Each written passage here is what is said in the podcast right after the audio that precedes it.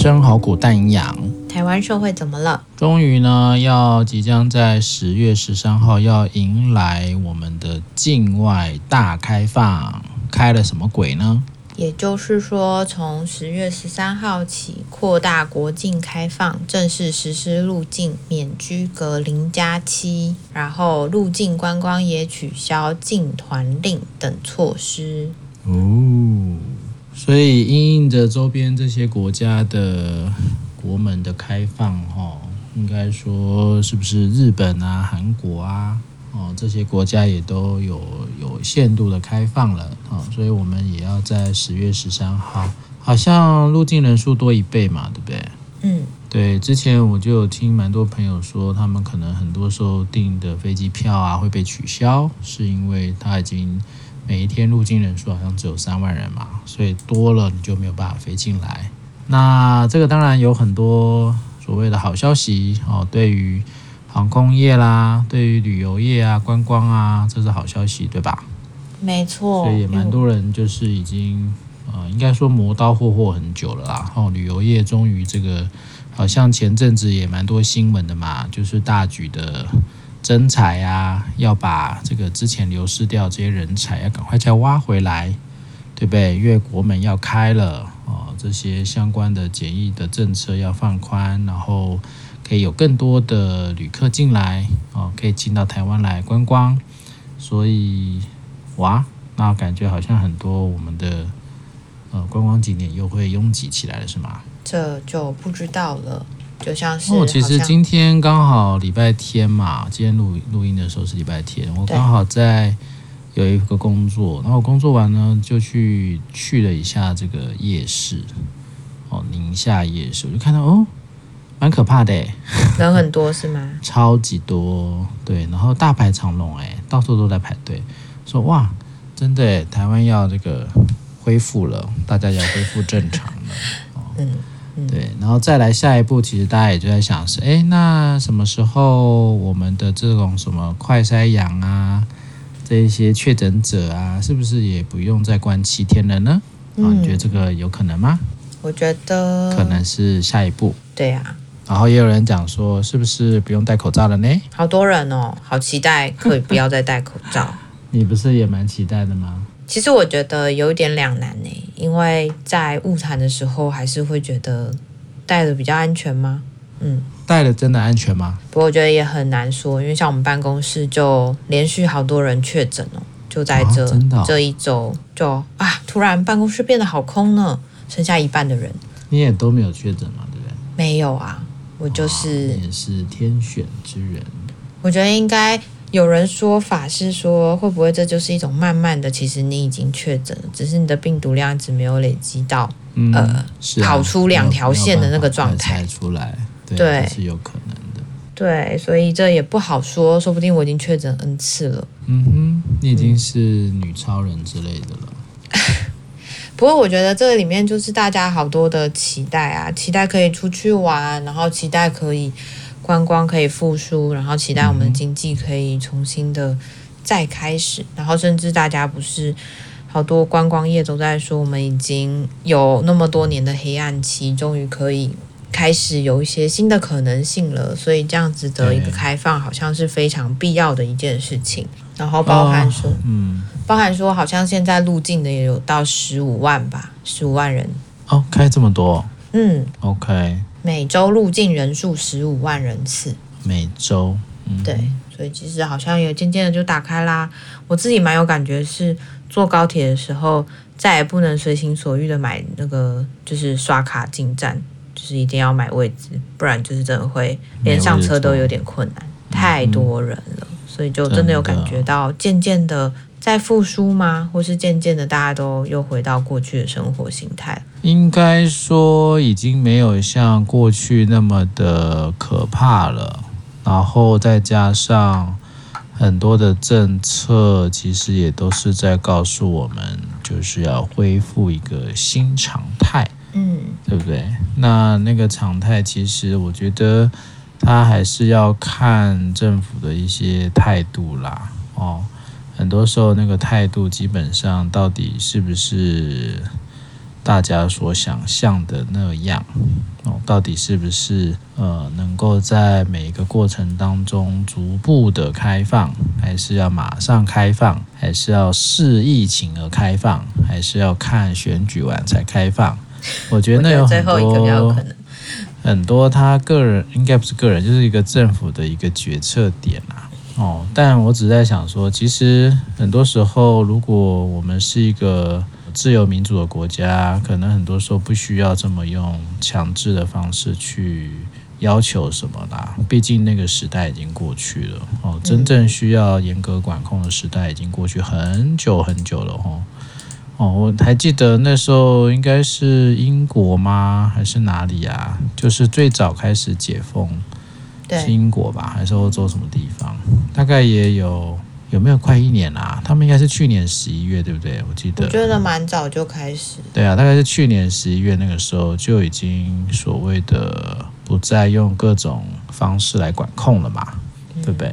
那当然，目前看起来你说疫情还是一波一波的，那也自然啦、啊，因为它如果就像流感的话，那也还是会有啊。甚至他现在大家就在担心，哎，是不是？反倒是什么什么流感要反扑，有吗？到底是在反扑什么东西啊？就是今天这个大家在这个疫情底下，有很多因为 COVID 大家的一些作为啊，是不是有可能会引起各种流感的重新再扩大影响？好像好像也也是一种威胁吧。就是你今天如果没有好好把 COVID 这个东西弄好，搞不好病毒的东西通通都会回来。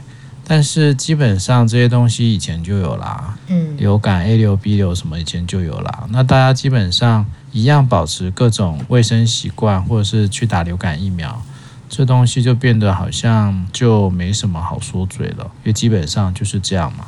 每年流感你也还是死人啊，对，对不对？你还是需要小心啊。你如果是高风险慢性病患者、老年免疫不全患者，你本来这部分就要小心啊。这跟 COVID 没有太大的关系吧？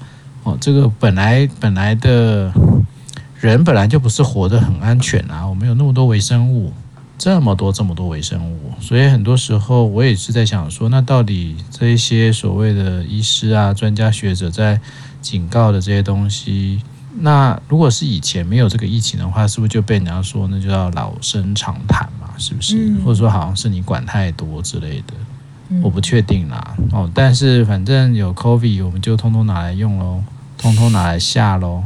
我觉得很多时候其实也蛮让人觉得恐慌的啦。嗯嗯。那引起恐慌这件事，好像也在这几年变得都是很自然的，对吧？哦，反正讲好多了，不吓你不行啊，对不对？然后讲严重一点，让你害怕，好像也是一种管控的手段吧。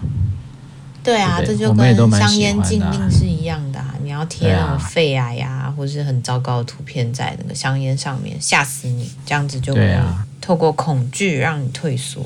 然后可能还有很多是各式各样的这种呃身心里的一些给你一些压力呀，哦，然后用法规啊，用这种道德劝说啊，或者是像很多就变成是一种社会的一种伦理规范了。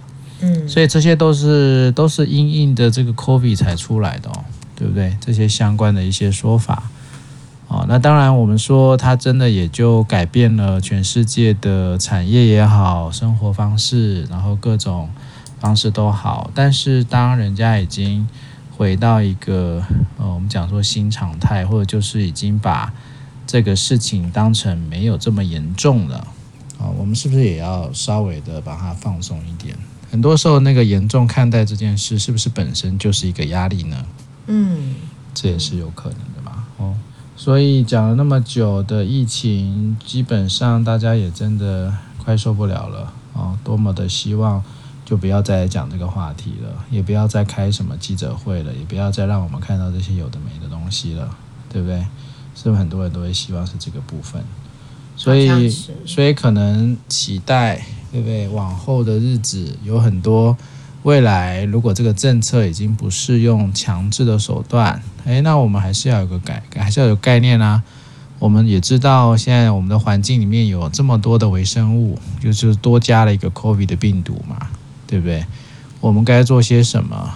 从我们个人的身心健康，从我们这个家庭的健康这件事情，我们可能就要重新去思考，如何去面对一个已经完全没有受法律啦相关的一些规范管控的这个世界，我们要怎么样去好好的相处吧？怎么去跟这个世界相处？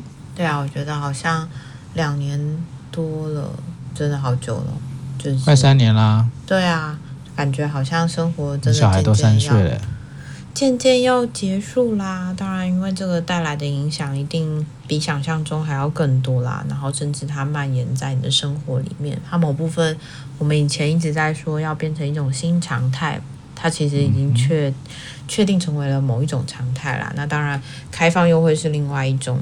嗯，对，其他的可能性吧，我觉得包含大家到底要用什么样的态度去面对身体健康，然后或是去面对这么多的挑战，我觉得这其实就是一个全球性的危机。然后在这几年里面发生太多的变动，太多的事情，那大家到底想要用什么样的方法继续跟这个世界在一起，或是说我们有没有需要去改变的？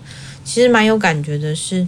好像这几年一直在讲环保啦，在讲全球暖化呀，然后在讲好多好多的其实重大的议题。可是，在这些重大议题里面，我们只是讨论而已吗？还是说我们其实是有机会去改变些什么？有时候会觉得蛮讽刺的是，在发生很大的变动之后，可能在那个当下大家会齐心协力，可是，在渐渐又在解封，好像我们度过了危机之后，人总是蛮健忘的。那个健忘就是，我们还是用同样的方式在对待这个地球，在用同样的方式对待这个世界。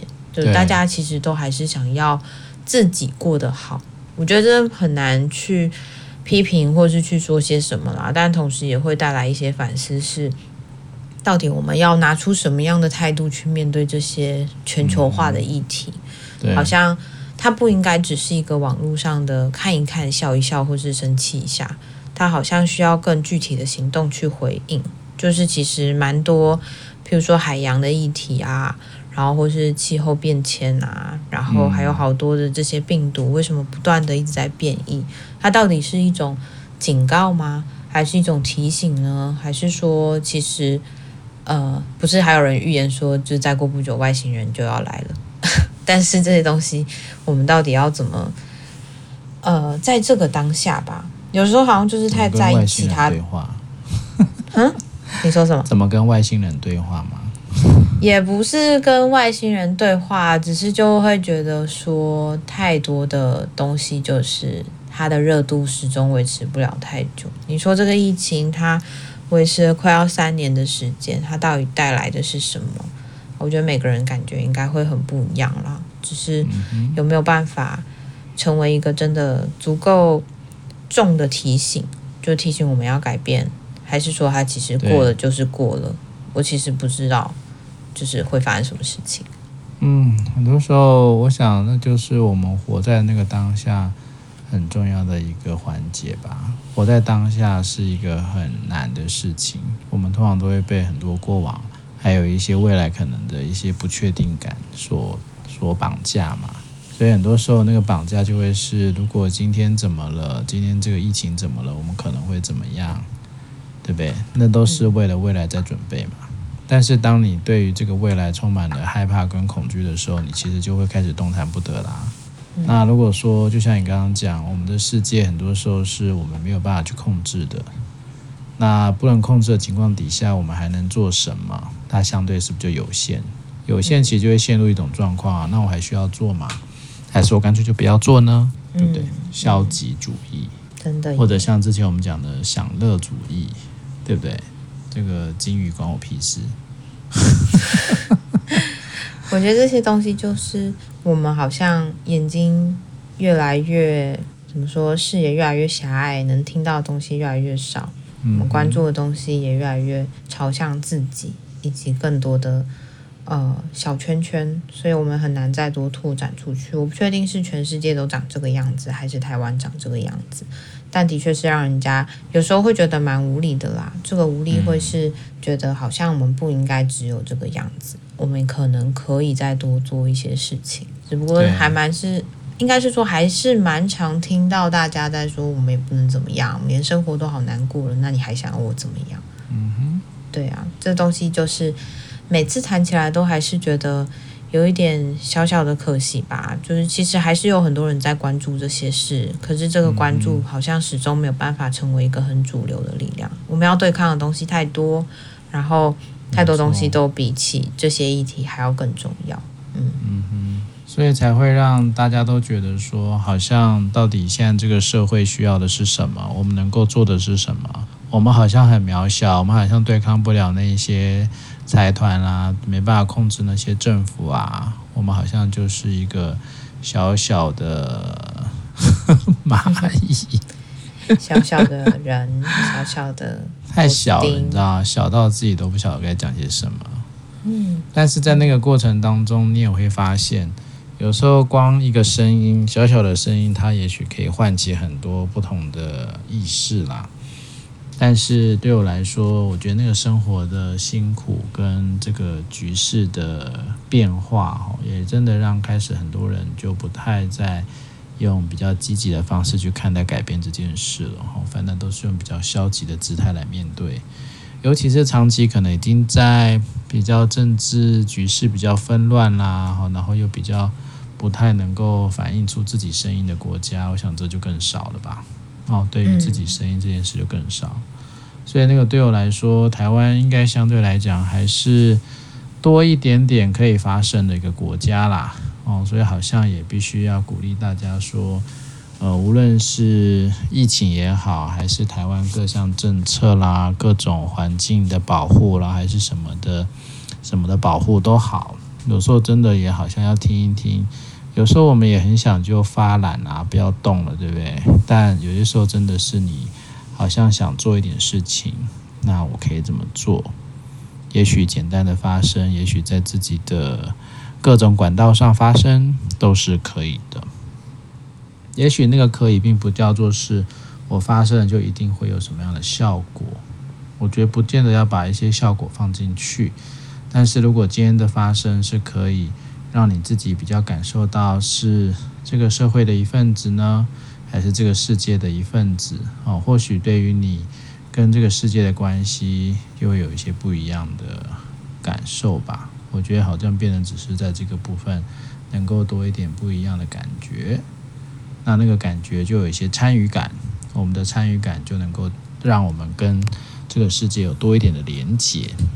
也许连接的多一些，你就会觉得舒服一点吧。嗯，没错，我觉得连接还是蛮重要的，尤其是在这个这么疏离的状态下。虽然说我们渐渐的要不疏离了，又要回到很很多人的状态，那也没有很舒服。对我来说是这个样子，只是 就是怎么样去拿捏距离啦，或者去感受自己在这个社会、这个世界上的位置，其实都蛮可以再想一想的。有些东西，它其实如果有机会再去多开展这些小小的。然后有一点感觉，有点触动，有点连接的对话，其实也是蛮好的一件事情。它会让你的生活变得更，我不知道要说有意义嘛，但是我觉得好像有点赋予太多的东西，可能就是会让你平凡的生活有一点不一样。是啊，解封这件事，你就把它当成是重新跟这个世界连接嘛。那到底你要怎么连接，还是要自己做选择啊？对吗？你要戴着口罩连接，还是你还想要再？好好的观望一下，还是你就直接要冲了？那都是你的选择啊。我觉得比较比较有很大的变化，就是终于这个选择权又回到我们每个人自己的身上了，对不对？对。哦，这就是最重要的一个解封的精神嘛。哦，那大家就是好好的掌握这个精神啊，哦，做出对于你自己最好的决定，那就好啦。OK。那就祝福大家哈，一切顺利，出国的开心。对，那就到这里喽，拜拜。